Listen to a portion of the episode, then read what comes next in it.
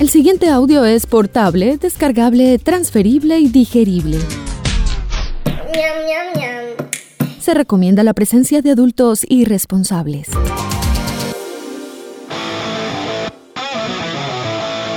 Este programa no contiene consejos para enriquecerse o hacerse famoso o fit sin hacer ningún esfuerzo.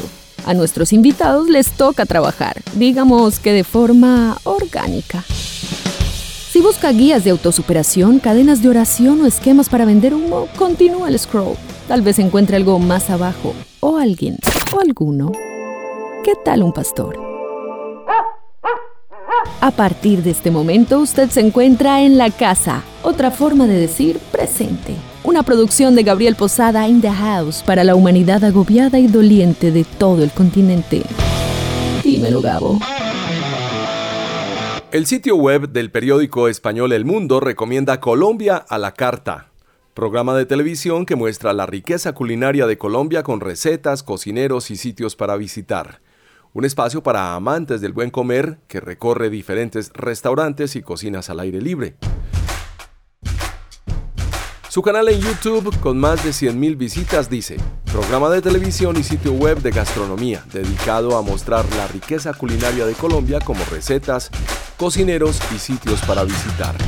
Mira, yo soy una, un habitante del mundo, algo bastante manido, pero soy un habitante más en el mundo, con una inquietud muy grande alrededor de los fogones, de las eh, cocinas de todo el mundo soy un apasionado. De las cocinas americanas soy mucho más apasionado. De las cocinas americanas, pues vivo en función de ellas. Y de las cocinas regionales de Colombia, demasiado. Vivo, soy un enamorado total, ya no es apasionado, un enamorado. Y eh, digamos que convertí mi mundo académico y mi mundo de, mi actividad profesional, soy antropólogo como tú tal vez lo mencionaste, y aunque a la común de los colombianos le pueda parecer algo que no ve en dónde se liga la antropología con la cocina, pues resulta que eh, la alimentación es una necesidad fisiológica. No hay ser humano que no coma o que no haya comido. Y alrededor de la alimentación, de la cocina, del fogón, de las maneras de mesa y todo. Hay toda una simbología cultural y hay mucho que decir. Colombia a la carta.tv es un ejército de un solo hombre, Lorenzo Villegas, un periodista y cocinero que anda en bicicleta las calles de los barrios de Medellín y en buses intermunicipales, conociendo plazas de mercado, fogones y platos. Es uno de esos tipos que da placer encontrarse en cualquier lugar porque se le siente lo auténtico en la mirada, en la conversación, en el abrazo. Estoy seguro de que si nos hubiéramos conocido a los 15, hubiéramos ido a varias fiestas de garaje y a un par de bibliotecas, porque yo andaba muy ocupado acampando y haciendo nudos con los scouts de Colombia. Pero así es la vida. Además de publicar su opinión permanentemente en las redes sociales, lo leo mucho en Facebook, Lorenzo realiza contenidos de valor y reseña cocinas sencillas, cotidianas de barrios y municipios del centro de la ciudad y de personas normales que cocinan por una sola razón que conoceremos en este episodio. Es un defensor acérrimo de lo local y se pregunta cosas que nos parecen normales como por qué una plaza de pueblo se llena de locales de hamburguesas y pizzas pero poco de sabores nacionales, andinos, criollos, nuestros. Además, habla sin tapujos del papel sobredimensionado de los influencers que inflan marcas y venden humo solo para que los emprendedores confirmen por el camino largo y amargo que la reputación se gana, no se pauta. Además de promotor del consumo de arepa de maíz maíz, va para la sexta edición del maravilloso evento La Arepa Invita, que se realiza del 22 hasta el 24 de septiembre en la bella plazuela San Ignacio, respaldado desde luego por Confama. Saludos a mi vecino Sergio Restrepo, familia y equipo. Si no fuera por aquí, nunca me lo encuentro. Centro Cultural de Medellín y la Universidad de Antioquia, con quienes realizó una temporada reciente de podcast Fogones Antioqueños.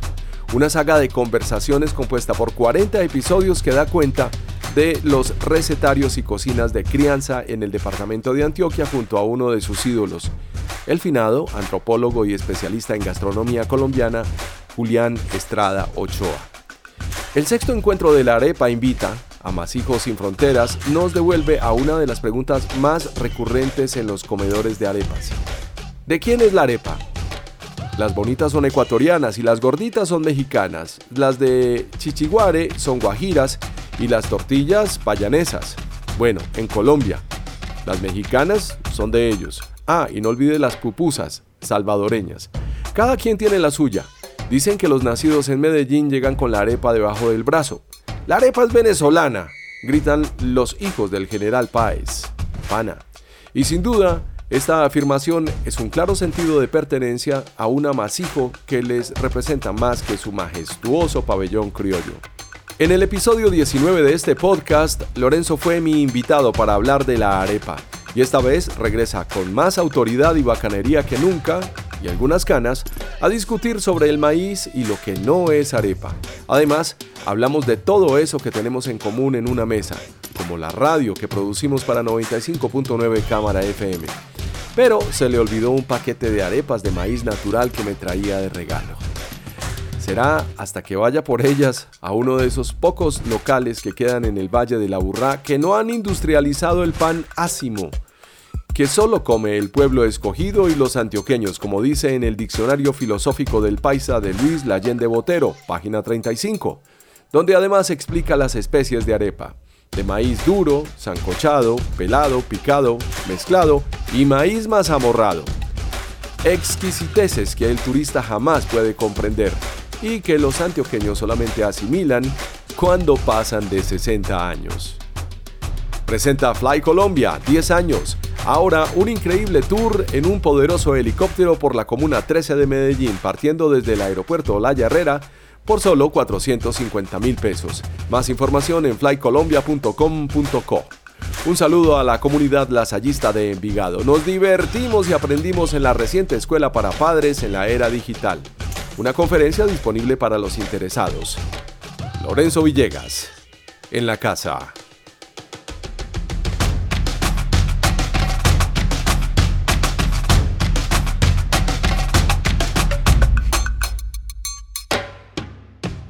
Más Lector es tu nuevo mundo de conexión con los libros y su lectura, experiencias y hábitos. Leer, aprender y emprender. Una librería para todos los lectores y no lectores que quieran recrear y construir nuevas historias con criterio. Ven y encuentra el libro que puede cambiar y dar vida a tus sueños en Parque Comercial Florida. Y recuerda, lee un libro siempre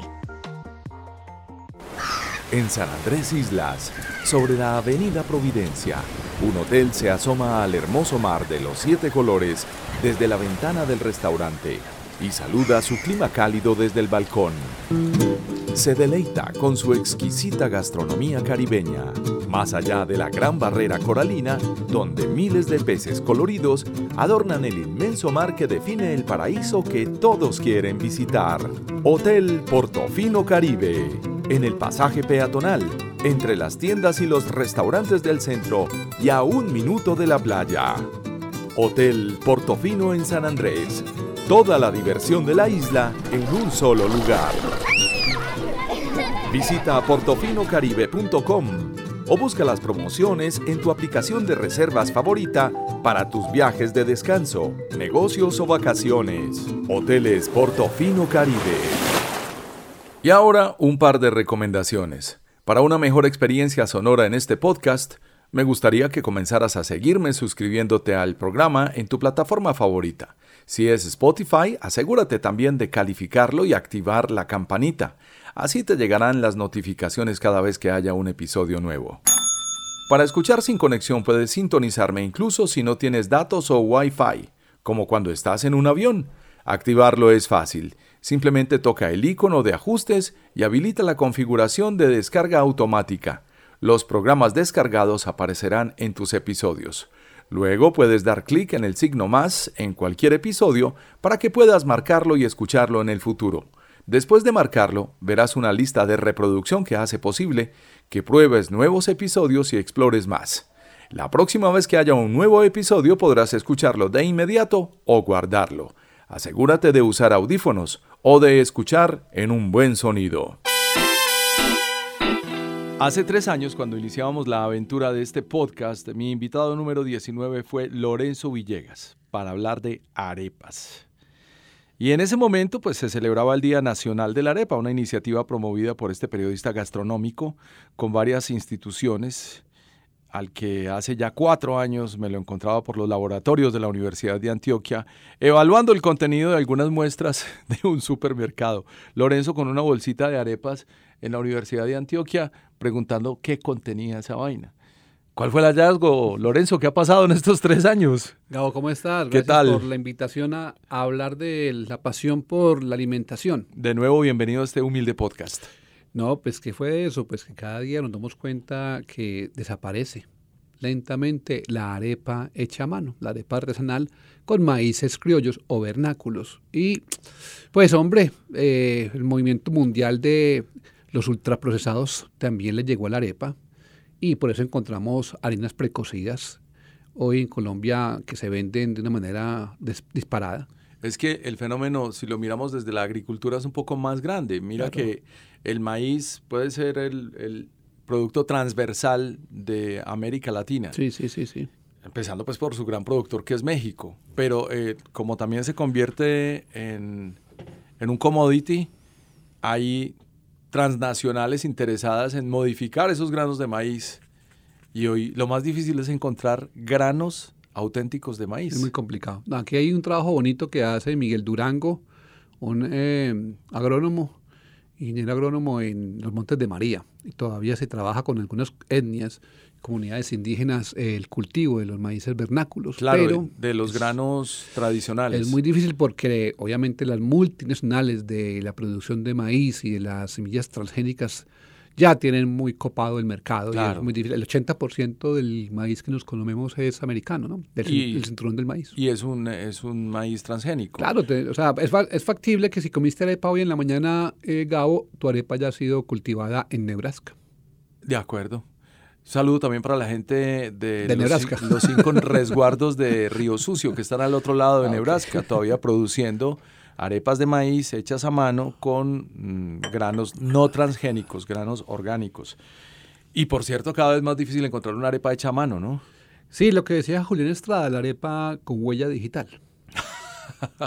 Imagínate que en mi casa esta semana compramos unas arepas de mote, pero son unas arepas con una circunferencia perfecta. O sea, la combinación de la arepa, eh, digamos, tratada tradicionalmente, pues una arepa de mote es una arepa de, grano entero, ¿no? Sí. Y cortada, diríamos que, como dice Javier Rodríguez, con rayo láser. Sí. Eh, esa es la combinación de lo que estamos viendo en este tiempo. Es una arepa que calientas y cuando se enfría es posible matar a alguien con ella. Claro, porque queda tiesa durísima. Claro. ¿Y has intentado recalentarla en el microondas? Eh, no.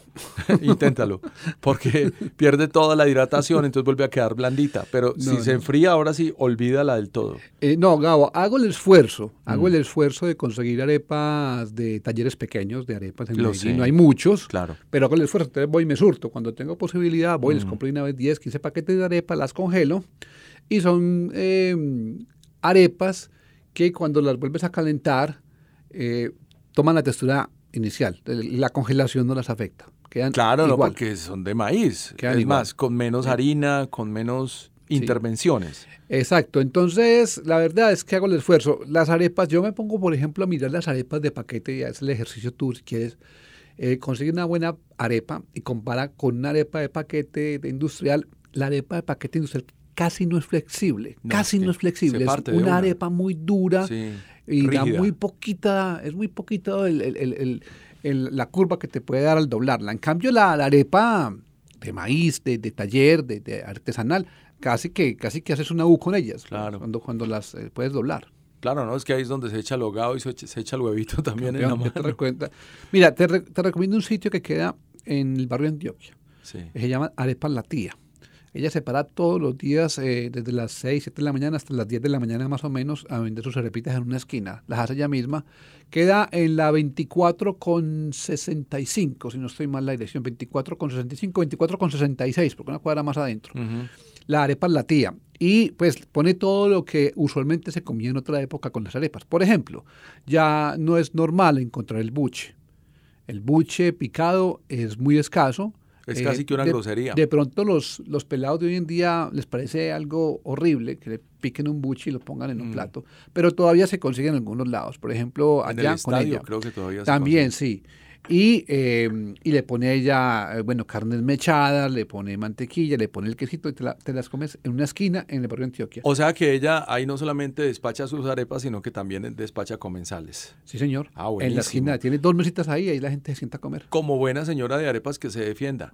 Mire, es que en el eje cafetero, bueno, yo vengo del eje cafetero, mi mamá en una crisis económica en la casa tomó la determinación de hacer arepas. Yo le dije, mamá, yo llevo las arepas a la tienda hágame una muestra, eso se deja en consignación, ya habíamos aprendido de las empanadas, porque también vendí empanadas, y mi mamá llegó hasta el punto en que producía 500 arepas al día a mano, Lorenzo. 500 arepas. ¿Sabe lo que es amasar 500 arepas? ¿Sabe cómo, Pobre mamá. ¿sabe cómo quedan las manos? Estaba pensando en la artritis, pero también cómo queda el codo del que molía el maíz, que era yo. Eso estamos hablando de, de los años 80, mitad de los años 80, sin ayudas y sin motores y sin producción industrial. Claro. Entonces, digo que soy muy, soy muy doliente de, la arepa porque además vengo de una familia campesina en donde despachaban a 40 trabajadores y había arepa en el desayuno, arepa en el algo, arepa en la comida. Eh, siempre he estado rodeado de ese maíz. Y cuando yo veo estos talleres gigantes industrializados, produciendo además 24 horas haciendo arepas, me parece que ya como que pierde el sabor. Mira, Gabriel, dijiste dos cosas que me parecen muy interesantes. La primera, que con tu madre llegaron al tema de la comida o al tema de la arepa a través de un asunto de fracaso económico. Una necesidad, claro. Eso significa que hubo un dolor. Totalmente. ¿Cierto? Quiero decirte que mamá hizo arepas hasta un año antes de que yo entrara a la radio. Bueno, y después mencionaste una palabra muy bonita y dijiste doliente. Claro. Doliente la arepa. Entonces, mira, juntaste la llegada a la cocina con un dolor. Y pues yo tengo un escrito que se llama la, eh, la, cocina del dolor. Ah, no me digas, no sabía. Porque eh, en lo que he logrado investigar un poquito, la mayoría de personas de las cocinas humildes han llegado a los fogones por un dolor, por una tristeza. O hay una cuestión de amor uno engaña al otro, se dejan y queda otro sin, eh, la pareja queda sin nada que hacer y se pone a hacer lo más fácil que es cocinar. Claro. Porque no hay dinero para producir nada. Entonces, ¿qué se puede hacer? Que el de la tienda me fíe algo para poder montar unas empanaditas o unas arepitas y empezarlas a vender, una, una morcilla. Sí. Entonces, se llama la cocina del dolor.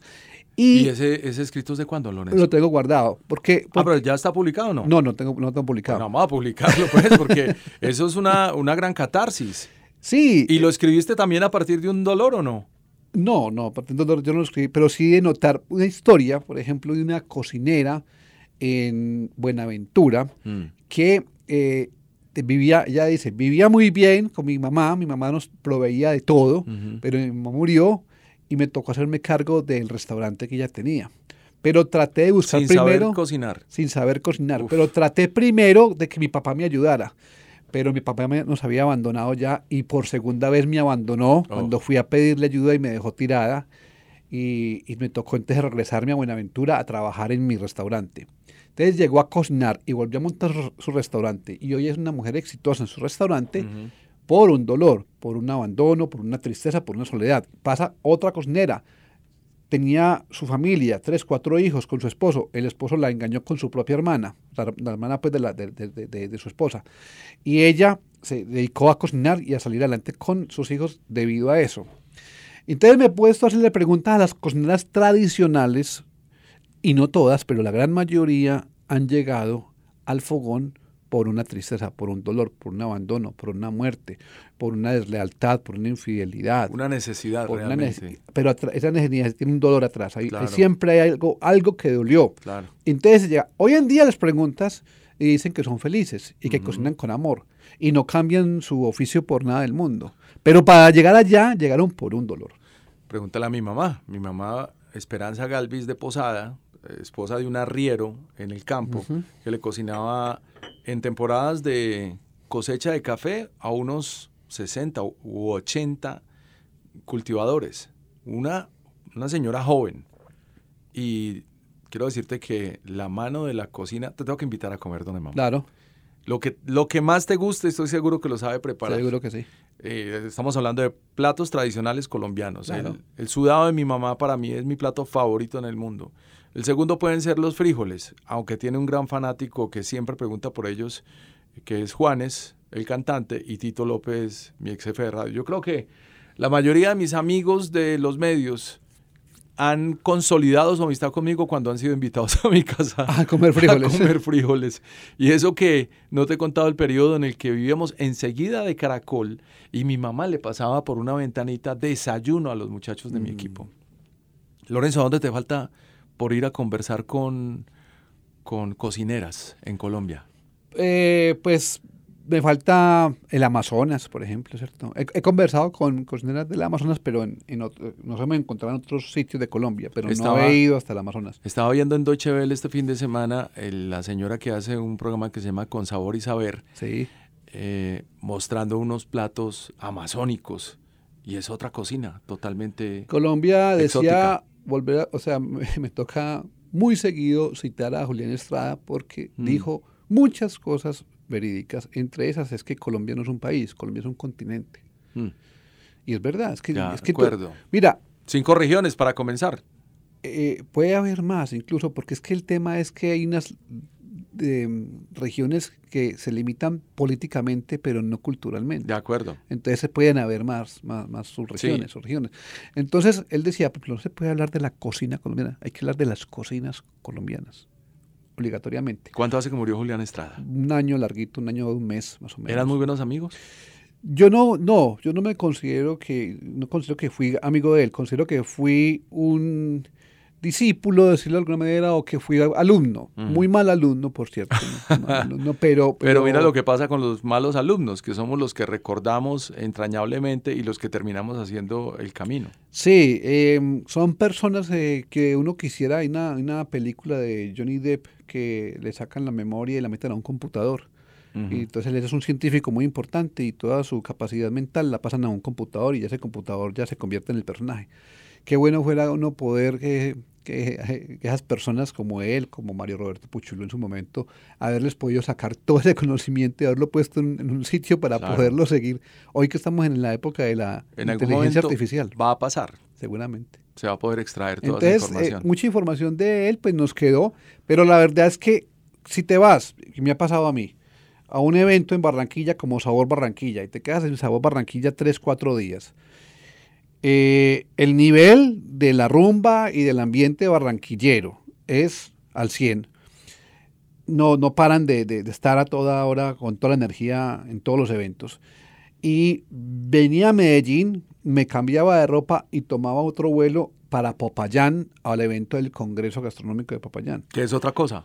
Era otra Colombia totalmente diferente. Yo le decía a mis amigos con los que estaba trabajando, yo decía, es que es increíble, estábamos hace ocho días en, era, era un hervidero, era una cosa impresionante. Y hoy estamos en la quietud, en la paz, la calma total. ¿Cierto? Con empanaditas de pipián. Era cosa, era muy loco. Y muy académico además, ¿no? Y muy académico, entonces esa, esa es Colombia. Entonces hoy, hoy puedes estar en un sitio como el Chocó y mañana te vas al otro extremo, pues al, al Cucuy y es otro, es otro planeta totalmente diferente. Hay gente que está haciendo turismo a través de esos sitios.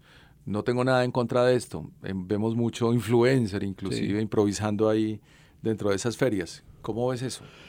Yo pienso que yo no tengo problema con los influenciadores ni con los blogueros que se preocupan por estudiar, por leer, ¿cierto? El problema es que hay muchos que se dedican a, a fanfarronear y, a través del grito y del aspaviento y de, de gritar en la, en, la, en, la, en, la, celular, entonces ya eso es suficiente. Y lo triste es que hay mucha gente que le cree a eso, entonces los invitan. Y yo, yo tengo otro escrito que llama el, efecto influencer. ¿Ya lo publicaste? No, lo tengo guardado. El efecto Atención editoriales, Lorenzo Villegas tiene material guardado. el efecto influencer es que un influencer va a tu negocio y es como gasolina, te lo prende. Pero eso te dura 8 días, 15 días, 20 días, un mes. Y te crees el cuento de que ya despegaste y te crees el cuento de que gracias a ese influencer ya te fuiste. Cuando baja la marea, cuando baja ese fuego, cuando se acaba la gasolina, vuelves a aterrizar y te das cuenta que no era tan cierto. Puede ser hasta trending topic nacional, pero es, es un cuento que no es sostenible además. No, pero cuando entonces si quieres volver a, estar en el top, como dices tú, Entonces tienes que volver a llamar al influencer. Claro. Entonces vuelve y págale al influencer para que diga que tú Depende. comes. Entonces le estás pagando a alguien para que diga que lo que haces tú es bueno. Para que te valide. Y yo le pregunto, negocios por ejemplo como la sobrebarriga de los García o la morcilla de Estela, cuando se dieron a conocer, ¿qué influencer fue el que dijo que eran buenos? Claro. No, fue el producto, fue la comida la que se lo vendió. Y los taxistas. También. Porque si hay fila de taxistas, sí. créale. Sí, eran, sí, o, o que cuentan, ¿cierto? Le dicen a la gente, hay un negocio interpartes. Exacto, en es que eso mismo hacen. Es Sí, que los sí. taxistas son los mejores informados de la gastronomía de, propagan la información. de Colombia. Un saludo para Aunque- Juan Fernando Espinal. También es cierto que ya ese gremio también tiene muchas personas que no que manejan carro pero no conocen la ciudad. Ah, pero eso pasa como También. casi, además con el híbrido que hay en este momento, que cualquiera puede ser taxista. Exacto. De acuerdo. Bueno, cualquiera puede manejar un taxi. No todos son taxistas. Lorenz, hace pocos días estuviste en Envigado, Antioquia, participando de la premiación a la mejor morcilla. También ese día entregaron el premio a la mejor empanada. Los Sí. dos productos sobresalientes de Envigado. ¿Qué te encontraste? Bueno, lo primero es que me parece fantástico que Envigado mantenga viva esa identidad y que respalde a los artesanos de las morcillas. Sí. Eh, antes no había tanto cuidado eh, de dónde provenían las morcillas, por ejemplo. Entonces, eh, yo recuerdo un caso de, de alguien que ganó con una morcilla que después nos enteramos que no era de Envigado. la No. morcilla. Sí. Entonces ya ¿Qué hoy son muy cuidadosos. ¿ADN o qué? ¿Seguimiento al rastro de sangre? Eh, nos enteramos, ente- pero no, pero ya hoy en día sí. Ahí ya, ya tiene que demostrar que habita en el municipio, que vive en el municipio, que la morcilla es elaborada en el municipio. Y además los parámetros higiénicos también Son cambian. muy rigurosos. Mírate Sí. que, por ejemplo, en la nueva plaza de mercado de Envigado yo quise comprar cuajada cortada y no me la vendían. Tenía que estar, ya, toda estaba empacada. Buenísimo. No me Además- permitían. Además que quedó hermosa la plaza Quedó de muy mercado bonita, quedó muy de bonita. Envigado. No parece una plaza de mercado, parece más un mall de dos pisos. Sí. Y un saludo desde aquí para Braulio Espinosa, Sí. el alcalde de Envigado. Entonces yo creo que eso es bonito, que mantengan la identidad viva, que apoyen a los artesanos y que promuevan el consumo de este producto, porque usted dijo ahora algo del turismo, que qué pensaba de estos influenciadores y todo el cuento. Mire, eso también ha, ha llevado a que los municipios, usted va para, no vamos a decir nombres, pero municipios muy turísticos, ya tienen la plaza principal eh, colmada de hamburguesas, de pizzas, de pollo broster, y nada colombiano. y encuentren una buena papa rellena. Sí, claro. Encuéntrese Ah, una empanada. una buena empanada, pero buena, ¿cierto? Una buena empanada. Entonces, esto sí logra que la gente se preocupe por mantener viva la tradición y por, hombre, lo- pero ¿y para qué? Le preguntaba a un antropólogo muy importante, ¿para qué, la tra- ¿para qué tanto lucha por la tradición? Hombre, pues muy sencillo, porque es que la tradición es nuestra huella digital Porque cultural. somos nosotros. es la huella claro. digital cultural, o sea, eh, Sí. eso somos nosotros. A veces ni digital, puede ser una huella orgánica, puede ser una huella cultural. Entonces nosotros, nosotros sin eso, ¿qué somos? O sea, si, no, si, Ujú. si- si- si quitamos todos nuestros gustos, usted creció con la arepa, usted dice que siempre tuvo alrededor el maíz, eso es usted. O sea, Mm. A Gabo le puede encantar la hamburguesa y está muy bien, pero Gabo no es hamburguesa. Ah, yo le hago una lista también de hamburguesas, pero, Pero yo no es hamburguesa. crecí con mi abuelito con un recatoncito chiquito sembrando maíz. Es la cosa más encantadora del mundo, porque le enseñaba a uno a echar los dos granitos y el de frijol. Nosotros somos gente del maíz. Entonces, hermano, lo más importante es mantener viva la tradición porque eso somos nosotros Claro. y es lo que le vamos a pasar a los pelados. Porque ya hoy en día eh, uno encuentra chicos en los colegios que llegan sin desayunar. ¿Y sabe qué toman para comenzar el día? Un energizante. Terrible, sí. le- no, y están sumando también vapors o vapeadores, Mm. como dicen, eh, muchos malos hábitos. Pero yo sí soy defensor de una cosa, lo- la tradición es importante, es lo que somos nosotros, pero ojo con el tradicionalismo, que también hay veces que nos ancla al pasado y hay que superarlo y hay que seguir creciendo y educándonos como somos, pero trayendo esos valores que rescatan la verdadera colombianidad, antioqueñidad o envigadinidad. Lorenz, en Envigado, aparte de la, de la morcilla, pues también podemos hablar de la empanada. Hay una disputa ahí, digamos, entre la empanada envigadeña, la de Medellín, la de Cali también es una empanada Muy buena también. brava. La del Valle del Cauca es una empanada distinta porque ahí puedes probar la, la- la empanada de Cambrai. Pero ¿a quién le atribuyes la verdadera empanada?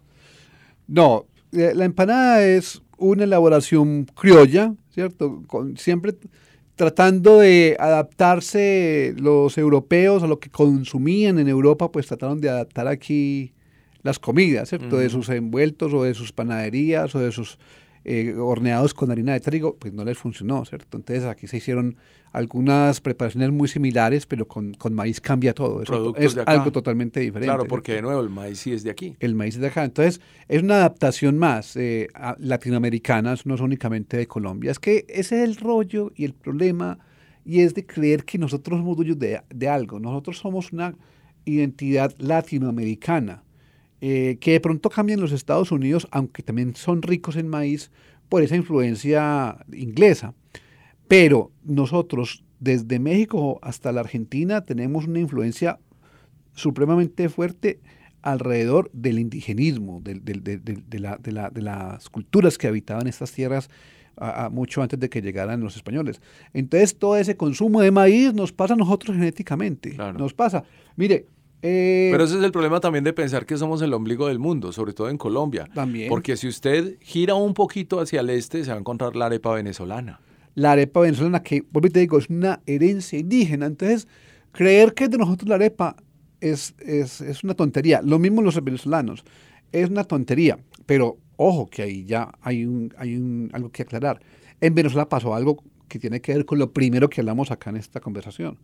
Y es de la eh, harina eh, precocida. Ellos tenían sus arepas de cada región diferentes, como en Colombia. Usted ya, ahorita hablaba de las empanadas de diferentes partes. Bueno, también tenemos arepas de diferentes partes. Por ejemplo, la arepa de chichihuare en, La Guajira, con maíz morado. O la arepa oreja de perro, que es con arroz. Y esa es el, Tolima y el, y el Huila, o el Gran Tolima. Pero también está la arepa con chicharrón. Y está la arepa de anís y está la arepa paisa, la arepa de sancochado y la arepa de maizcapio. Y es, bueno, pero ¿qué pasa? En Venezuela se perdieron todas esas arepas. Todas desaparecieron. ¿Por qué?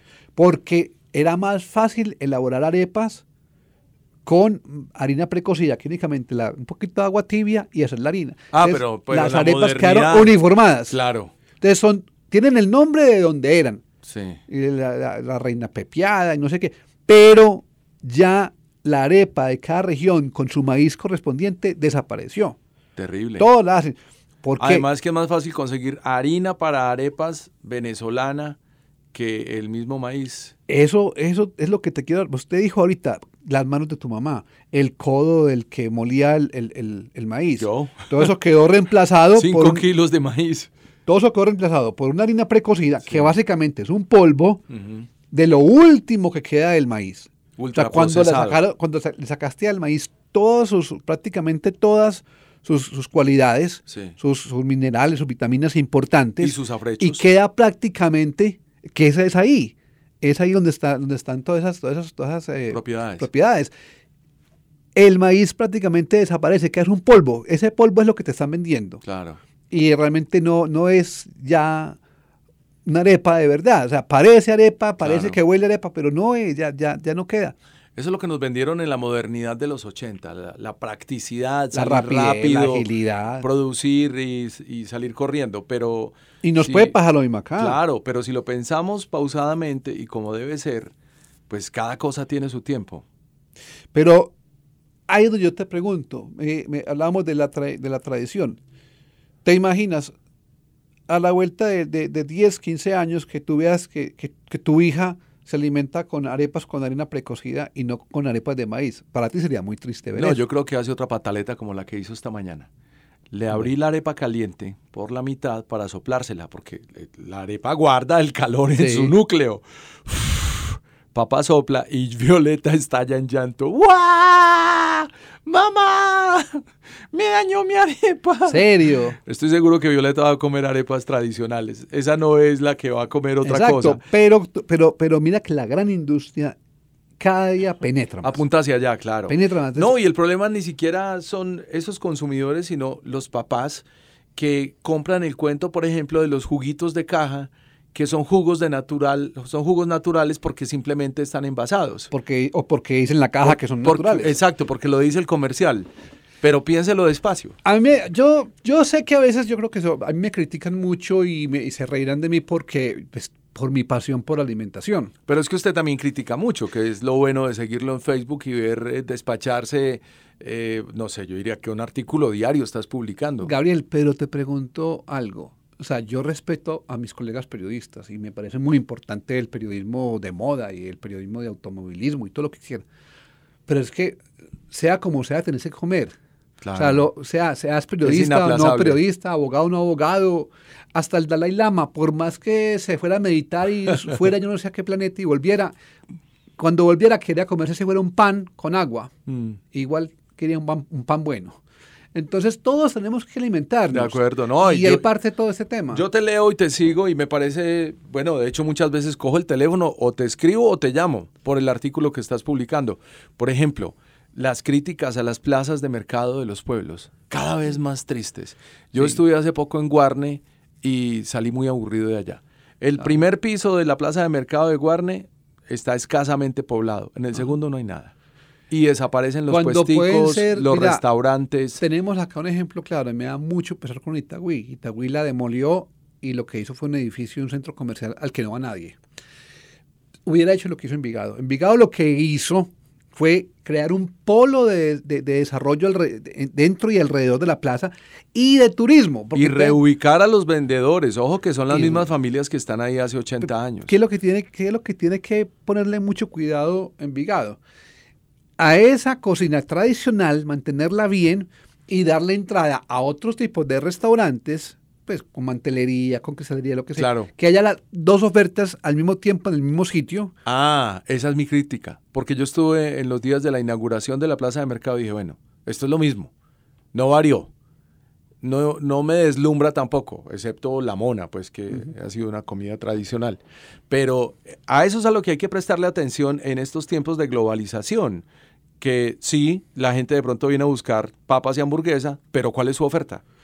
hay que darle la posibilidad a otras cocinas, ¿cierto? Yo, y, y, también hay un tema, y es que los cocineros acá en Colombia les da un poquito de temor, creo yo, meterse en la plaza de mercado a montar negocio. Y usted, por ejemplo, yo el único restaurante de lujo, bonito, bien montado, que conozco eh, en una plaza de mercado cerca de ella, se llama la Tratoría de la Plaza, en la, al lado de la Plaza 7 de Agosto en Bogotá. Es un restaurante hermoso, pero divino, con una comida excepcional. ¿En Corabastos? No, la 7 de agosto. 7 de agosto. Y llaman la Tratoría de la Plaza. Mm. Genial. Pero yo no veo, por ejemplo, que, que los, los, los, cocineros quieran meterse. Aquí en Medellín, por ejemplo, un, un, cocinero de renombre que quiera meterse a la Plajita de Flores, montar mm. un local allá, no escucha a uno, ¿cierto? Sí. O a la minorista, o a la plajita de, de, la América. Los que están han funcionado por trayectoria. Porque sí, hay gente que viene ahí, el que de pronto el, que, el negocio que más llamó la atención y que rompió ese estereotipo del, del, del, del, caspete de plaza de mercado fue aquí paró Lucho, o aquí paró, creo que es Lucho o Pacho, en la plaza minorista, porque montó un restaurante totalmente diferente mm. a lo que siempre había y llamó la atención de mucha gente y eso creó una ruptura. Claro. Pero nadie, nadie ha hecho nada más allá de eso. Al revés. Nadie ha hecho más. O sea, usted puede tener un restaurante en plaza de mercado y ser exitoso. Mm. Claro que sí.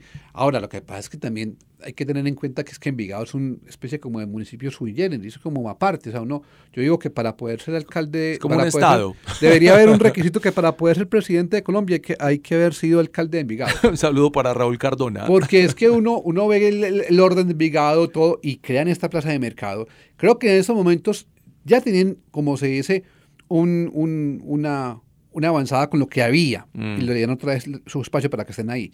Pero todavía se siente frío el espacio, entonces parece que hay una chimenea, pero le falta leña. Claro, pero... Le van a, hay que meterle leña al Pero eso se construye. Hay que eh, meterle leña. Con... El, primer, el primer paradigma que tuvo Envigado fue dónde ubicamos a los vendedores que ha habido aquí en 80 años, que además se quemó, esa plaza se había quemado. Sí, eh, pues, es que, bueno, es que aquí se... Y lograron acuerdos. Aquí se queman, la, aquí, se, aquí, aquí lo que es viejo y no lo quieren cambiar, por arte de magia, de, magia se quema. Sí, pero eso, el parque de Berrío se quemó 14 veces. Sí, pero, pero en Envigado, digamos que ellos han sido reubicados pero no le subieron el arriendo, Lorenzo. No, está bien. no, llegaron a otro mundo distinto a pagar más. de eso se trata. Claro. Es que la plaza de, todos, Todos ponemos ahí billetico para que esté viva. Claro. Entonces no hay por qué, ni tampoco sacarlos de ahí. Me da miedo, por ejemplo, con lo que va a pasar con la de Bello, si algún día la terminan. Ya la tumbaron por lo menos, pero no sé si la van a terminar alguna vez. Si la terminan, no sé qué va a pasar ahí. Lleva más de 10 años en ciernes esa plaza de mercado. Siempre muy abandonada y yo mercaba en la plaza de mercado cuando viví en Bello, mercaba en la plaza de mercado de, de, de Bello. Eh, hasta hace poco iba a, a, la plaza de mercado de Bello. Ahora ya es un, un, lote baldío que pues parece que lo van a hacer no sé cuándo. Con, mm. Pero esperemos que, que, que sea, que, se, que se saque adelante. Ahora, la de Guarne. Eh, la de Caldas, la de Barbosa, la de Girardota, necesitan que las administraciones ojalá se fijen en lo que hizo Envigado. No copian Envigado, no tienen que copiar Envigado, pero sí en que hay que invertir en ese espacio claro. porque ahí, ahí vos tenés un sitio de encuentro. Si vos me decís a mí que, la, que hay una cocina exquisita en la plaza de mercado de Barbosa, Únicamente eso nos va a atraer para ir a Barbosa, claro. a comer allá a la Plaza de Mercado. Y ya después de ahí nos caeremos en los charcos de Barbosa. Que debería ser la punta de lanza, pues. Digamos. Río Sucio Caldas, la Plaza de Mercado puede tener ya unos 100 años. Es Eh, una ramada. Ese es el punto, porque usted... Cocinan con madera, con leña dentro de la Plaza de Claro. Mercado. Ah, ahora, el tema es, usted se va para cualquier parte, para donde sea, y usted lo primero que pregunte es, ¿dónde vamos a comer? Claro. Y allá que se come. Y allá se conseguiremos, es lo primero que usted Pero hay pregunta. gente que piensa, no, horrible, ¿cómo los voy a meter por allá? Eso lleno de papas, de bultos, de plátanos. Claro. La realidad. Pero esos mismos personajes les encanta meterse a la Plaza de la Boquería en Barcelona, les Mm. encanta meterse a la Plaza de Florencia, que llama San Lorenzo, que Sí. bonito nombre.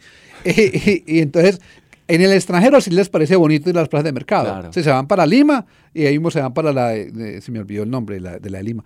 Ahí sí, Surquillo. Ahí sí se van para la de Surquillo, ¿cierto? Ahí sí arrancan para, pero si a la de, las de Colombia son feas. A tomar chicha morada, Sí. surquillo. Vea, la plaza, ahora que usted me dice, usted, usted que, que, que es del eje cafetero de, de Manizales, ¿qué le parece la belleza de plaza que es la de Santa Rosa de Cabal? Hermosa. Es de las mejores plazas que yo me he encontrado. pero de toda la vida. Además que ah, en el episodio anterior a este programa hablé con Juan Manuel Gómez, el pecoso, director Mm. de emisoras musicales de RCN, en Pereira. Y él cuenta que se crió ahí en esa plaza de mercado, Divina. comiendo ahí. Divina. Y lo más bonito es que la mayoría de negocios de café no tienen estas máquinas super mega guau de café, Las sino, que italianas. tienen, sino que tienen ese, ese cilindro grande con un águila en la parte de arriba. La greca. No, El- le pasa es que hermoso. el- es muy lindo a la foto, pero el Helicobacter pylori sí es otra cosa, pues. El Helicobacter pylori, vea, yo te digo, lo vas a encontrar en cualquier lado. pues, Ah, pero, sí, pero, pero a mí- pero hay que... hay A mí que- la greca me produce gastritis y tenemos que hacer otro episodio sobre bueno, café. De, de- de pronto a haber un poquito de desaseo tal vez, no sé. Claro, pero, tiene. pero hay gente también muy aseada Mm. y que cuida sus máquinas y todo el rollo. Pero bueno, el asunto es que se encuentran cosas muy lindas, salamina con sus huevos al vapor, por ejemplo, que maravilla. también los elaboran con esa misma cafetera. Yo nací en Salamina. Ah, sí, entonces Y- es un pueblo hermoso. Y en esa plaza de mercado era donde iba a desayunar con la abuela cuando llegábamos en jeep de la finca. Una placita muy pequeña, ¿no? Pero una cosa maravillosa. Eso es lo que yo te digo, eso, eso somos. Entonces, si perdemos eso, ¿qué, qué- qué va a quedar de, de- de la colombianidad o de los colombianos? ¿Qué va a Pero, quedar de pero para eso tenemos un Lorenzo Villegas, para eso yo estoy educando a, a mis hijos, eh, contándole a mis sobrinos este programa, en fin, yo creo que eso no está perdido. Lo que sí es imposible de detener ya es la globalidad, inclusive en el mismo lenguaje. Lorenzo, ¿ya, prens- ¿ya pensaste en prensar un libro con plazas de mercado? ¿También has, No, has ya considerado? existe, hay un libro muy lindo, ya existe un libro que se llama Mercados Vivos. Ah, bueno. Muy bonito. Con fotografía. Hermoso, es un libro muy bonito de MNR Ediciones, se llama Mercados Vivos. Ahí trabajó Julián Estrada, ahí trabajó eh, Enrique Sánchez. si no ¿Y vos mal. también? No, yo en ese libro no trabajé, Ah, pero, pero es un libro muy, muy, muy hermoso. Muy, ya, ya existe ese libro de, de plazas de mercado. hablando de libros, ¿en qué estás pensando? ¿Qué vas a publicarte? Eh, ah, ahí hay un tema muy, muy importante. Bueno, yo creo que hay que. Hay, hay una, una anécdota que cuenta eh, Oscar Córdoba, jugador, el arquero de El fútbol, arquero. Que, que cuando salía a jugar con Boca, siempre ahí cerquita de él había un aficionado que lo insultaba en cada partido. Lo insultaba, lo insultaba, lo insultaba. Decía, salimos campeones del campeonato nacional, campeones de la liga no sé qué, campeones de América. Y el man siempre me insultaba. O sea, lo que yo tapaba de todo, no dejaba meter un gol. Y el man siempre me insultaba. O sea, y un día... me Quería lo- su atención. y un día me lo encontré en el parqueadero al tipo Ah. y me le fui de frente y le dije, bueno, usted que la insultaba era pues porque el man lo tenía ahí al ladito de la portería le- gritándole porquerías. Mm. Además que bien apasionados que son. Usted, usted, qué es lo que le pasa? Entonces me dijo, tú eres mi ídolo, le dijo el, el tipo. Pero ¿cómo me insultas a toda hora? Pues me insultas siempre en los partidos. Cábala, es por cábala. Yo te insulto porque si no te insulto, no perdemos. Entonces, que sea hasta una cábala. Yo te conté lo, de la morcilla y se publicó, mm. ¿cierto? Bueno, lo de la morcilla, recuerdo esa conversación caminando hasta el metro de Medellín en plena pandemia. Te la conté y se publicó. No he visto el libro. Vamos a, seguir la cábala, ¿cierto? Bueno. Eh, yo creo que hay que contar la verdadera historia de la bandeja paisa. Por favor. ¿Por qué comen bandeja paisa y de dónde es la bandeja paisa? Yo lo conozco como plato típico hay, teorías tan, hay teorías tan descabelladas como que es una creación del narcotráfico. Claro, yo sé la teoría de que cuando llegó Pablo Escobar a eso le metieron de todo porque querían que se vieran como las casas de los ricos. Imagínate. Y yo creo que es una, para mí la bandeja paisa es un retrato del antioqueño. Mm. Es un retrato en la medida en que, mira, de cómo comemos. El antioqueño tiene dos características muy, muy curiosas. Es tacaño, supremamente tacaño, no avaro Sí, sí. Avaro es el que recibe plata y no devuelve nada, no invierte, la guarda como un ratón en la madriguera. El tacaño recoge plata y si ve un buen negocio, la invierte. No la guarda, la invierte, mm. pero tiene que ver que se devuelva el billete. Somos tacaños. Y la otra es muy curioso porque somos obsequiosos. Generosos. Generosos. Entonces es muy mm. curioso porque las dos cosas están como... Contraste. ¿Cómo es posible que seamos tacaños y obsequiosos al mismo tiempo? Es un poco como de la doble moral también que tenemos. Es, raro. el rosario y cargamos un fierro. Es, raro, es raro. Y entonces yo digo, hombre, eh, yo creo que la bandeja paisa es eso. Mm. Tacaños es económica. Ahí no hay nada caro ahí todo es económico. Hay el chicharrón. Bueno, excepto por el chicharrón de Gloria que vale 50 mil pesos. es otro cuento. Eh, gracias a un influencer. Las, eh, los frijoles, todo es económico. Sí. Entonces es barato, el plato es barato realmente. Que, se haya puesto caro por la carestía de la vida, pero es un plato económico para todo lo que trae. Pero es obsequioso, es una cantidad de comida inmensa. No, eh, una vez yo invité a un amigo dominicano un abrazo para Wilfredo, ya tú sabes. Que ellos tienen su propio plato de bandeja paisa allá. Pero de una bandeja, pues. La, bandera. Es, la bandera, exacto. Pero entonces Wilfredo, fuimos a comer. La bandera, dominicana. Fuimos a comer al restaurante colombiano de South Beach. Yo no me acuerdo cómo se llama.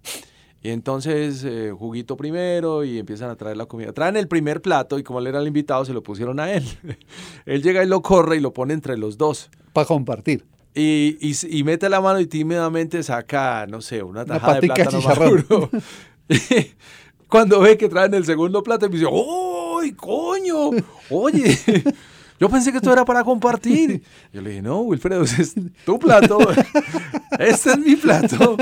Esto es bandeja fácil. Y me dijo, pero ¿cuándo me voy a comer todo esto? Un saludo para la gente de Mondongos de la 36 en Miami que también logran adiestrar a algunos invitados. Eh, a Anthony Bourdain le gustó la bandeja paisa, pues dijo que le faltaba la maca, nomás.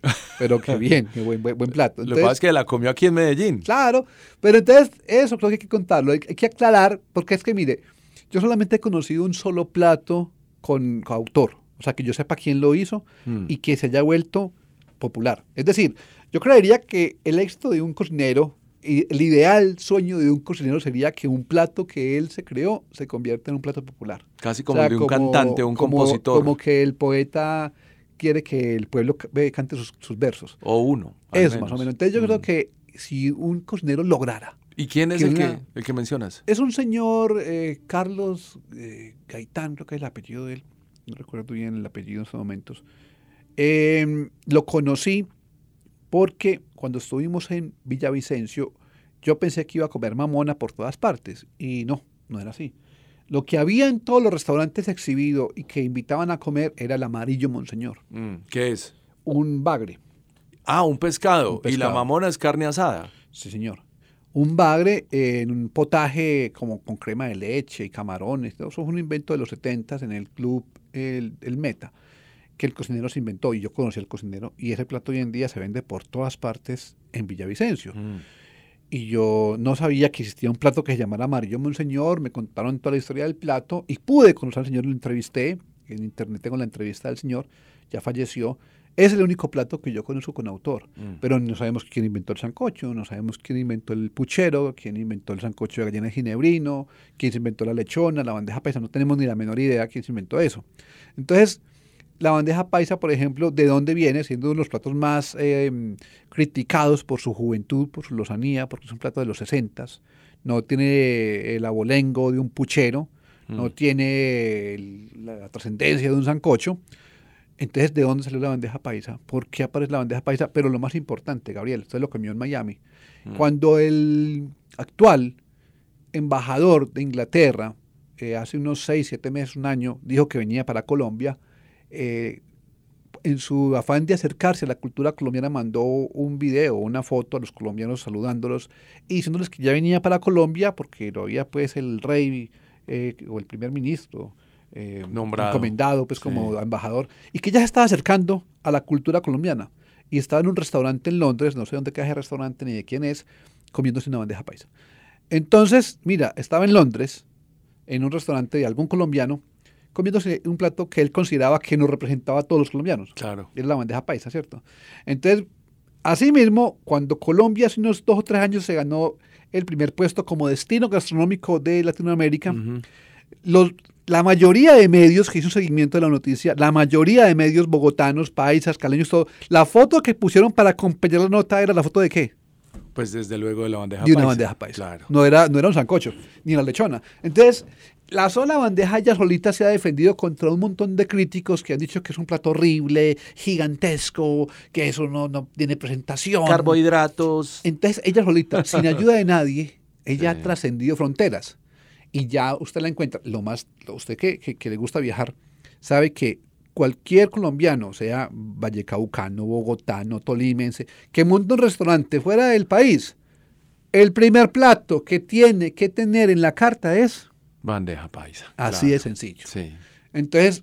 Saludo para mi Colombia. Es muy curioso, ¿no? Mi Colombia en Miami Beach. ¿No te parece muy curioso eso? sí, lo que pasa es que finalmente es como lo que realmente nos identifica. Tengo un amigo que hace unos 15 años me decía, es que los paisas los juzgan mal por la, por la regionalidad, el regionalismo, pero no hay nada más bonito que el regionalismo, porque es que a la hora de la verdad es identidad, a la hora de la verdad es colombianidad.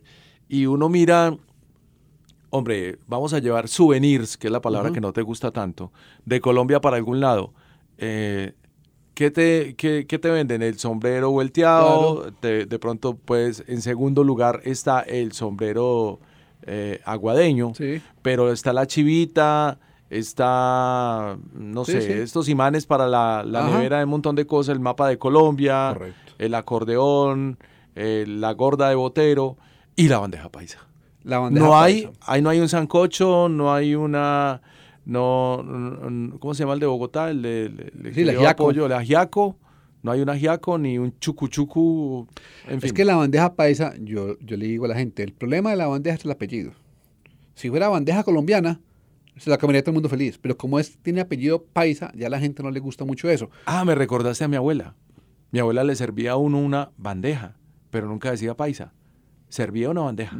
Y en el restaurante que te conté en Salamina vendían, usted pedía o un eh, plato típico que era redondo, pero si pedía una bandeja era alargada. La bandeja es un plato muy, muy particular, muy, muy sui generis, aunque obviamente se comparte, porque en Venezuela tienen el pabellón criollo, que es muy similar. Mm. Y allá en República Dominicana tienen la bandera, ¿sí? Eh, en, El Salvador tienen otro. Eh, hay muchos platos parecidos, similares a la bandeja paisa. Porque llevan frijol. Entonces ahí vamos a algo, y es que la bandeja paisa lo que hace es que reúne a Colombia en un plato, porque todo lo que hay en la bandeja paisa se come en todo el país en diferentes platos. O sea, se, comen frijoles, se comen arroz, se come el chicharrón, se come el amor. O sea, es un resumen, es un sincretismo de todo el país. De acuerdo, hay partes en donde he visto que hasta le echan una papa con hogao. Ese es otro tema muy importante y es que es mutante y se adapta. Porque hay bandejas paisas con, con, posta de bagre. Sí, sí. Hay bandeja paisa en el Bajo Cauca con posta de bagre. He visto bandejas paisas con trucha. He visto bandejas paisas con papa y yuca.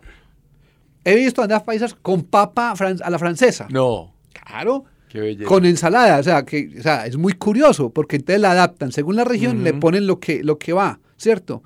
Eh, ahora, te voy a preguntar lo siguiente.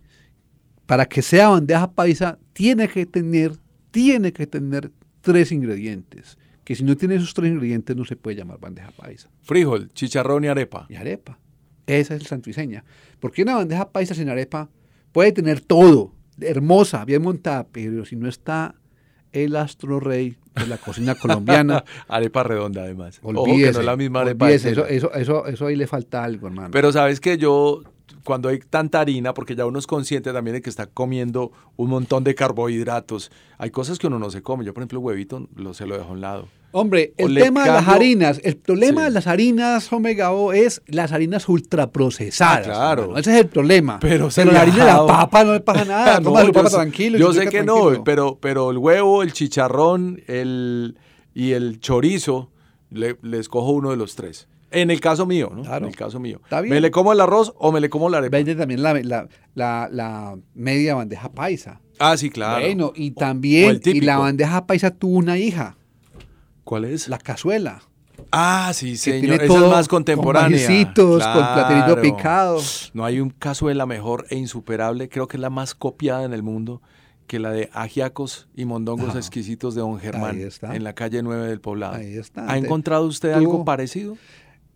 Hay muchas, muy diferentes, muy de muy. no, pero el sabor de esa cazuela es una cosa impresionante. Es lo que llaman el umami, ¿no? Porque cuando mezclas todos los sabores. Claro, porque además ya maíz. Ya, ya maíz. Y carne mechada. Exacto. Y, y, tajadita, y, el maduro, pero cortado en cubitos. Y vaya, pide usted la torta de zanahoria, que es otra discusión ah, que hemos tenido. Esa sí es torta de zanahoria Esa sí es para torta el zanahoria. No. Entonces, en la bandeja paisa hay que contar la historia. De eso, eso tengo un poquito adelantado, un testigo cortico. Hay mucha gente que trata de contar la historia de la bandeja paisa y se quedan cortos.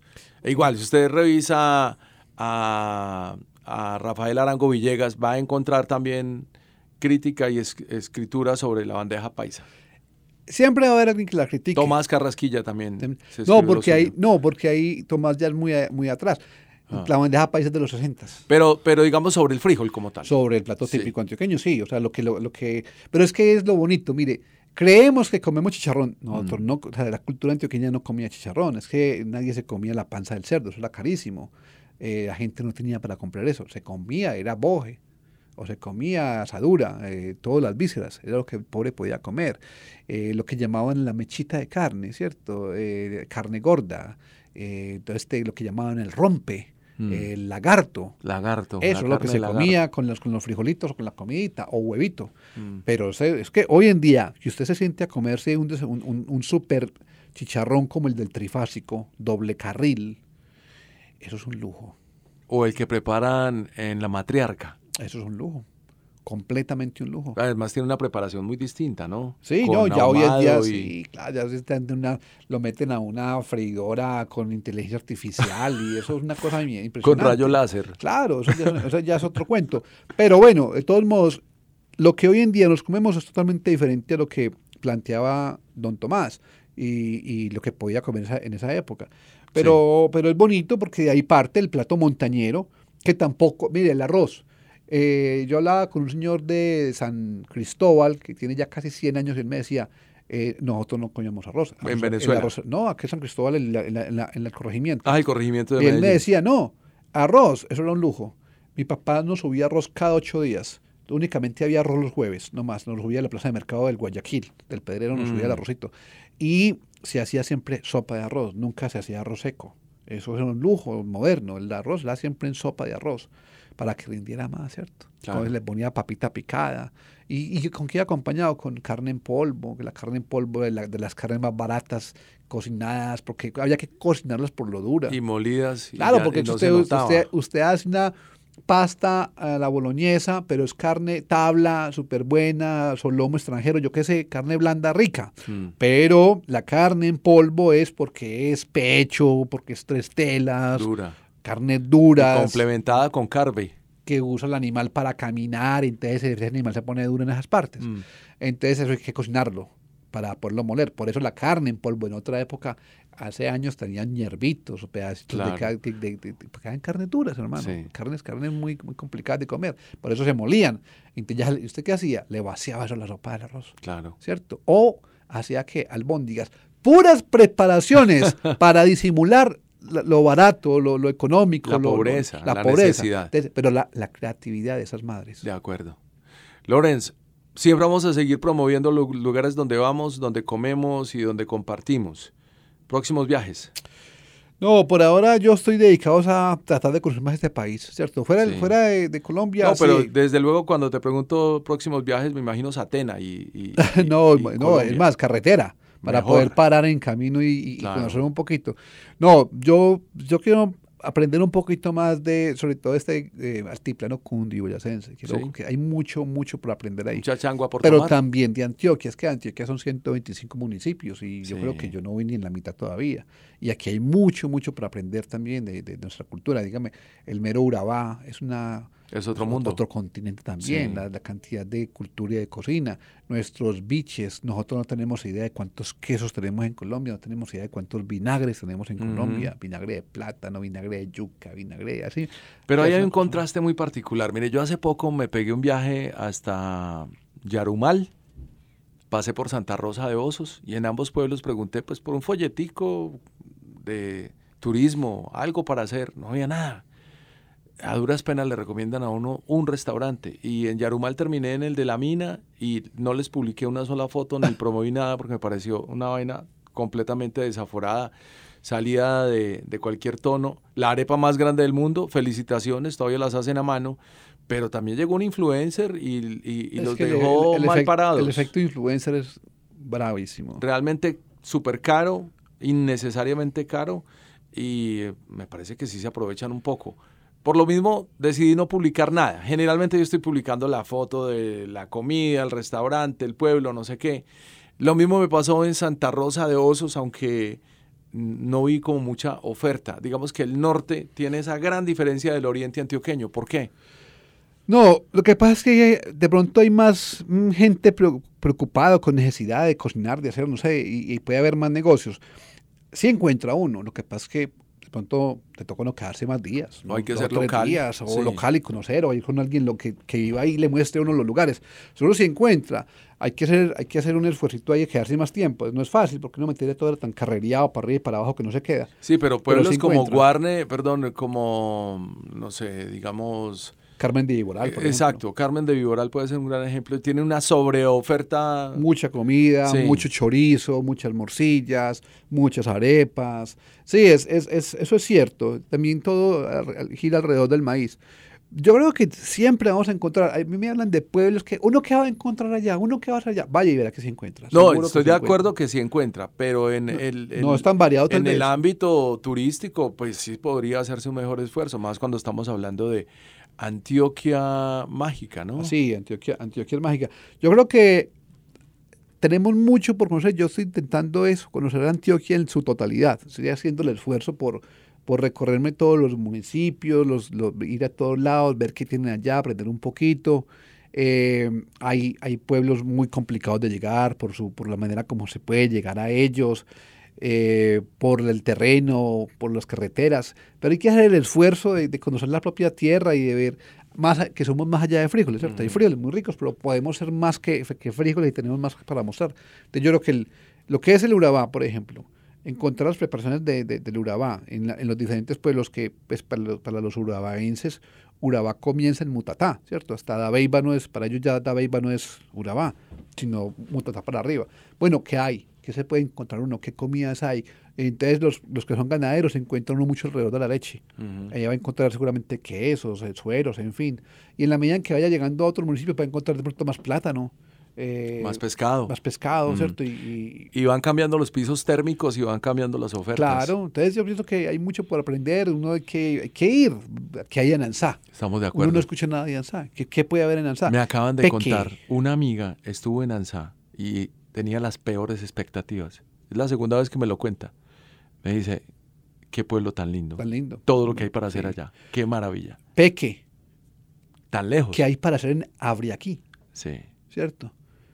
Pueblos que tienen para tienen lo suyo, pero hay que mm. ir, hay que ir a encontrar lo que, lo que hay allá. Gómez Plata, ¿cierto? Carolina del Príncipe, que también pues el amigo Juan le ha hecho mucha publicidad. Sí. Eh, los, del, los del Magdalena Medio, que hay en el Bagre, que hay en, que hay en bueno, todos esos pueblos que hay alrededor de esos, de esos ríos, y su, cocina, Puerto Berrío, que tiene Puerto Berrío, también Nare, Puerto Nare, que tiene también.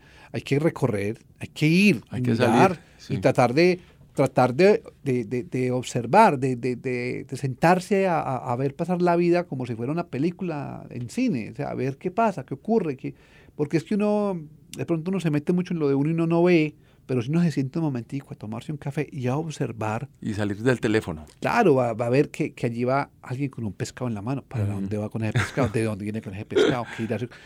Pregunte. preguntar, ¿cierto? Salude. Exacto. Entonces, observando, uno se va dando cuenta de un montón de cosas que tiene que sentarse a mirar la vida, a ver la vida pasar.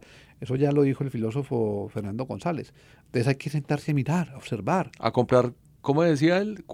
Era, era Fernando González que decía 40 minutos de paisaje. Hay que mirar, hermano. Hay que, eso, esa frase la copió un poquito Carolina Sanín. Hay que, hay que ir por la vida mirando. Mm. Hay que observar lentamente qué pasa, disfrutar la vida. ¿Y la narrativa tuya desde el periodismo, en qué momento aborda esa observación? Yo siempre estoy en, en de, eso, de, observar y de ver, de sentarme a mirar. Entonces trato de narrar, mm. a través casi que como un cuento, ir contando lo que vi, ¿cierto? Entonces si yo me encuentro un cocinero, por ejemplo, como el que me acabo de encontrar hace poco, acá en el centro, en el, salón hostel, salón centro, que llama el restaurante de él, un chico que de ascendencia del, del Urabá y monta un restaurante en pleno centro de la ciudad, un restaurante muy bien montado, muy lindo, con una comida muy bien lograda. Y entonces él me cuenta que cómo, cómo llegó a la cocina a través de una tía, y entonces Amparo fue su amparo. Su tía Amparo fue su amparo, fue la que lo, metió en la cocina. Y cómo él recibe del papá también una sazón, que el papá vivió en Argentina y le pasa un poquito de conocimiento de, los, de la parrilla del asado. Y cómo Absa o Absalón le enseña de pescados, ¿sí? Y cómo Gustavo le enseña del pato ella quiere tener pato en su restaurante.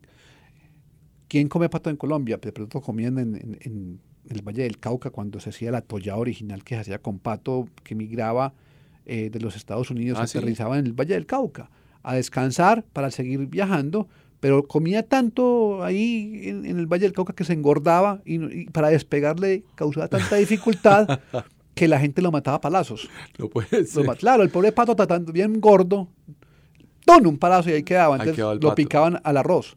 Era toya original, era con pato. Ya hoy es con cerdo. Entonces, no es, somos muy comedores de pato, pues en Urabá se come el pato. Y hay, y hay criadores de patos. Entonces, este chico quiere poner su pato. Entonces, contra la historia, cómo llega él hoy en día a ese restaurante en pleno centro de la ciudad, cuando no le creemos tanto al centro de Medellín, cuando mucha gente le, le causa urticaria, venir a caminar al centro de Medellín. Bueno, lo que pasa es que también ha sido destruido por mucha negligencia. Pero no, pero, ahí está. pero si nos vamos... Ahí está, hay que estorbarles. Exacto, o sea, si nos vamos, entonces vamos a contribuir a eso. Nos toca, la resistencia es cuál? Venir al centro. Claro, ya por lo menos le están lavando la carita un poquito. Hay que venir al centro. Entonces, si este chico pone un restaurante en el centro, pues hagamos el esfuerzo y vamos a comer una, una vez al mes, aunque sea, ¿cierto? Sí. Bueno, hablemos de dos cosas importantes que me tienen con mucha curiosidad. La primera, el programa Fogones. Es un podcast. Sí. ¿En qué van? No, Fogones fue una, una idea que lo que queríamos era eh, como, un, como un evangelio según San Juan, según San Lucas. Esta era la cocina según Julián Estrada. Era lo que se quería hacer y se logró. ¿Cuántos episodios? Fueron 40 episodios. ¿Con la Universidad de Antioquia? Con la Universidad de Antioquia, ya. ¿Están en Spotify? Spotify. Me han dicho que hagamos eh, Fogón Antioqueño es otra partida. Es que ya no es lo mismo, ya, ya el maestro no está. Hagamos algo diferente, hagamos otro programa con otro nombre. Pero bueno, es tuyo, porque no has montado tu propio podcast. Puede ser. Pero lo que queremos en estos momentos es em, de pronto hablar de lo que nos gusta, o sea, de, lo, de, lo, que comemos continuamente. Usted, me, usted ahora me, usted en esta conversación me ha hablado un montón de comidas que usted recuerda de su infancia. Claro. Usted me ha hablado de la arepa, me ha hablado de los frijoles, me ha hablado de su mamá. Y cada que usted me habla de eso, yo siento que usted me habla desde adentro. O sea, uno siente que usted cuando habla de eso le toca fibra. Pues como todo lo que se habla en este programa. Pero la comida nos tiene algo que, que nos, nos evoca el pasado, nos, nos recuerda épocas de felicidad, porque la cocina de alguna manera está emparentada con la alegría. Entonces, vos recordás el sabor, un chicharrón, y cuando tu mamá te servía un chicharrón, no sé dónde, en tu casa, ¿qué tal? Entonces, eso te, lleva, te lleva, te lleva, te lleva. mamá está cocinando. Hablar de cocina. Está haciendo esos chicharrones que los pasa por bicarbonato y los mete a la air fryer es otra cosa de chicharrón. Como que por fin logró lo que ella quería, es un chicharrón sin grasa. Nos marcan los aromas, nos mm. marcan los sonidos. Entonces, eh, eso de pronto podría ser, bueno, bueno pequeños ya se hizo. Pero también estabas pensando en hacer un podcast sobre música vieja. ¿Qué has pensado de eso? No, hay, hay, hay, una idea de, de hacer un, un, tema de cocina y música. Ah, cocina y música. Sí, pero es que lo que pasa es que un podcast, como cualquier tema que uno quiera hacer bien serio, tiene mucho trabajo. Eso no es que yo me siento a hablar y se acabó. No es solamente hablar, claro. Eso tiene un tema muy tenaz de producción. Entonces yo sé que eso me, quita mucho tiempo. Entonces en este momento no, no, tengo ese tiempo, ¿cierto? Pero sí quisiera, sí quisiera obviamente llevarlo a cabo. Eh, Fogón Antioqueños ya se llevó a cabo, ya está en Spotify, son 40 episodios. En el episodio 40 el profesor cuenta su vida, cómo comenzó la cocina, hasta que cuenta la parte final. Entonces yo creo que ya eso quedó listo. Em, yo creo que puede, puede pensar en, un, en, un, en otro podcast más adelante, que, que sea alrededor de, también de la, de la cocina y de los fogones. Aquí estamos. Sí. Por último, la Arepa Invita 2023. El Arepa Invita este año se va a llevar a cabo el 23 y 24 de septiembre en la Plazuela San Ignacio, como siempre al aire libre, como siempre sin costo de entrada, como siempre con la participación de cualquier ciudadano. ¿Cómo te levantas esos personajes que traes a la Arepa Invita? Yo he visto unas señoras maravillosas que jamás se me han cruzado por la cabeza. Hablando, hablamos ahora de la observación, ¿cierto? Observando. Ya, hoy, por ejemplo, yo te quedé viendo un paquete de arepas que te iba a traer. gracias. Porque el taller donde fui a, comprarlas, hoy estaba en remodelación. Ah, bueno, gracias por pensarme. te lo voy a traer de nuevo. Bueno, la arepa artesanal, manual, eso es lo mío. Te la voy a traer más. Te voy a traer las arepas de Berta Pérez de Castilla. De, Castilla. No es de apellido, no es de apellido de Castilla, no, de, del barrio Castilla. Del barrio Castilla. Y eh, no, hoy no estaba trabajando. No, pero para mí la intención cuenta. Muchas te gracias. Debo, te las debo. Entonces, eh, esas, esas mirando. Yo como la descubrí, a mí me gusta mucho montar en bicicleta. yo salgo en cicla, pero no a montar en cicla. Yo salgo a caminar en bicicleta. Yo salgo a caminar, yo voy en cicla, pero despacio. Me meto por los barrios despacio. Soy mirando, observando, mirando, mirando, lentamente. De pronto me paro en un negocio, me tomo un aguardiente, me tomo un tinto, no importa la hora que sea. Me tomo un aguardiente a las 9 de la mañana, ¿cierto? Simplemente porque me quiero tomar un aguardiente. Claro. Y, o porque lo que venden ahí es no, aguardiente. porque son las medias nueve de verdad, ¿cierto? Aguardiente tiene nueve letras. Ah, no puede ser. entonces son once letras. ¿Pero es hábito ya o qué? Ah, no, eh, por joder la vida, pues ah. se toma un aguardientico, o se toma un tinto, o se toma una cerveza y ve una de la gente y observa uno. Y se qué hace? No, escuchar la gente hablar. Claro. Entonces toma el, el aguardiente y yo miro para cualquier parte, pero la gente no sabe que yo los estoy escuchando. ¿Qué están diciendo? Eso ¿De qué están hablando? Es horrible. ¿De qué están hablando? Para mí me encanta. Es, no, Pero, pero es horrible en el sentido de que puedo escuchar hasta tres conversaciones simultáneas. Y yo soy escuchándolo a ver qué cuentan. Porque no falta la que dice que viene de comprar las arepas o que se compró un pan de bono. Lo cotidiano. Yo soy escuchando de dónde viene, qué fue lo que mm. tomó. Aquí, es cierto, ¿qué, están hablando? Y así me cojo detalles. Entonces, en la cicla, una vez por la 65, me, me pasó ahí por la 66 y me encontré es un tremendo negocio de arepas en Castilla. Y ahí conocí a Berta Pérez. Ya, ya la invitaste a la arepa. Ya he estado varias veces. ¿Cuál era la metodología de ella? ¿O es la metodología? No, la arepa, ella, ella, ella es una ex minera mm. del Bajo Cauca. Se metía en unos socavones a sacar oro. Y cualquier día cambió eso por hacer arepas al borde de cera en su casa. Y hoy en día tiene un negocio muy bien montado de arepas. Y así mismo me recomendaron conocer a Misael en el barrio La Perla. Y me fui a conocerlo, lo encontré, lo ubiqué. Y allá está Misael con su taller de arepas y su perorno haciendo arepas, como dice la mamá, a lo descolado. Y a esa, esos personajes son los que te traes para la arepa invita al evento con, fama. Y así me conocí. Un día me fui a montar en cicla por Copacabana y me encontré en el parque a un señor muy humilde, a don Pedro Nel Córdoba, con cinco o seis paqueticos de arepas. Y don Pedro, ¿usted qué es lo que hace? Señor, qué pena. Ah, yo soy arepitas. Las vendo aquí cada primer sábado del mes que me invita el municipio. Mm. Y así me fui hasta la casa de él, arriba en una vereda de, de, de, Copacabana a conocer su casita cómo a ver cómo hacía las arepas. Y mm. efectivamente, él mismo con su esposa y sus dos hijos, amasando el maíz y poniéndolas en unas parrillas allá en la casa de él para bajarlas a vender al parque de Copacabana. Entonces es eso, salgo en la bicicleta a caminar en bicicleta. Y expones a todos esos personajes. Y ahí me voy conociendo a la gente. Entonces así, me, así escuché alguna vez que hablaron de un señor en el parque Gaitán, mm. el Mocho, y me fui a ver la, la arepa. Yo quería conseguir una verdadera y buena arepa de chocolo y me fui hasta el Parque Gaitán en bicicleta, una loma más brava. Me imagino. Eh, llegué en la cicla y conocí al Mocho. Ya falleció el año pasado el Mocho, pero lo conocí a él y luego conocí a su hijo recién llegado de la, del ejército con una herida de un zancudo que le había picado en la selva, una herida enorme y le estaba ayudando al papá, ya se curó el chico de la, de la herida, ya la tiene sana y el papá falleció y ya se quedó él con el negocio. ¿Qué tipo de zancudo pudo ser eso, por Dios? Esas de esas de las y esas cosas, los llaman los pitos, una cosa miedosa. Era una herida horrible y era un zancudo que lo había picado. Entonces, así conocí, voy conociendo esas historias. Buenísimo, y esos son los personajes que traes a la plazuela San Ignacio con, ya, Ahí tengo recomendada una que me acaban de decir que es el barrio Pedregal. Mm. Otras arepas de chocolate, pero esas no las, no las hace para vender ahí, sino que las, las vende en paquetes, ¿cierto? Entonces, sin harina, sin aditivos. No, yo le soy muy, yo soy, yo les, digo, si es artesana, por favor, dígame la verdad. Si usted le mete a esto, dígame, no pasa nada, siga con su venta de arepas. Claro. Pero si le mete cosas, no, ¿para qué? Yo no quiero eso. Pues, claro. en Medellín estamos llenos de esos negocios, que son arepas llenas de harina de trigo y de polvo para hornear y llenas de azúcar. Yo no quiero eso.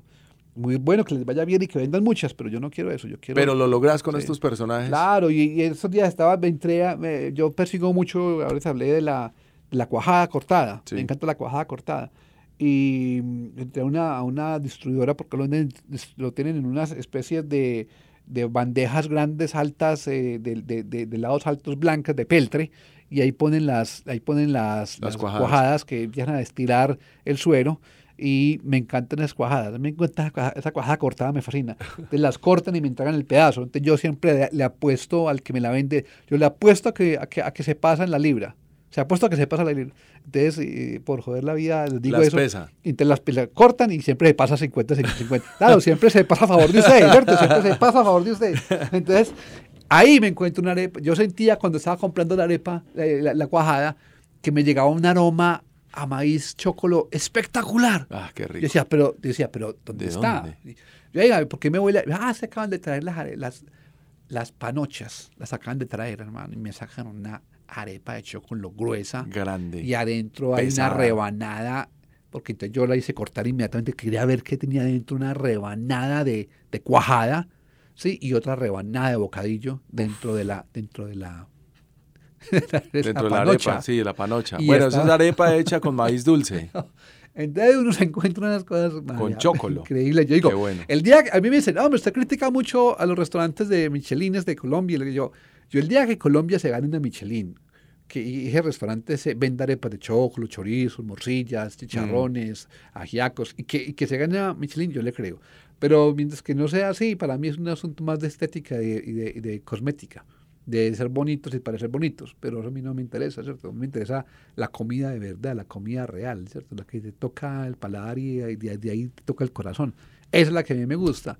Pero eso de ir a comer polvos y, a comer tierras y a comer eh, aires y... Eh, y papitas fritas. Y yo, eso ahí normal. De nuevo la invitación para la Arepa Invita en eh, la, la, Plazuela San Ignacio con Confama este año 2023. La Universidad de Antioquia y el Banco de la República 23 y 24 de septiembre, Plaza San Ignacio, los dos días de 8 de la mañana a 5 de la tarde. Estaremos con arepas, con conversatorios, con talleres y todo alrededor de la soberanía alimentaria. Vamos sin desayunar.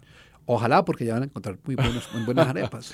Lorenzo llega siempre es un placer conversar con vos en la calle, en el metro, por teléfono y en este programa.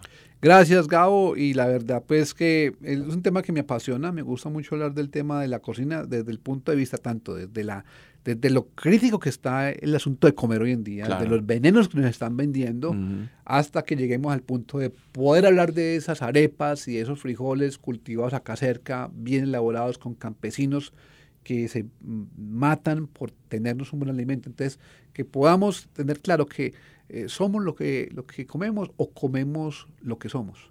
Esa es la pregunta.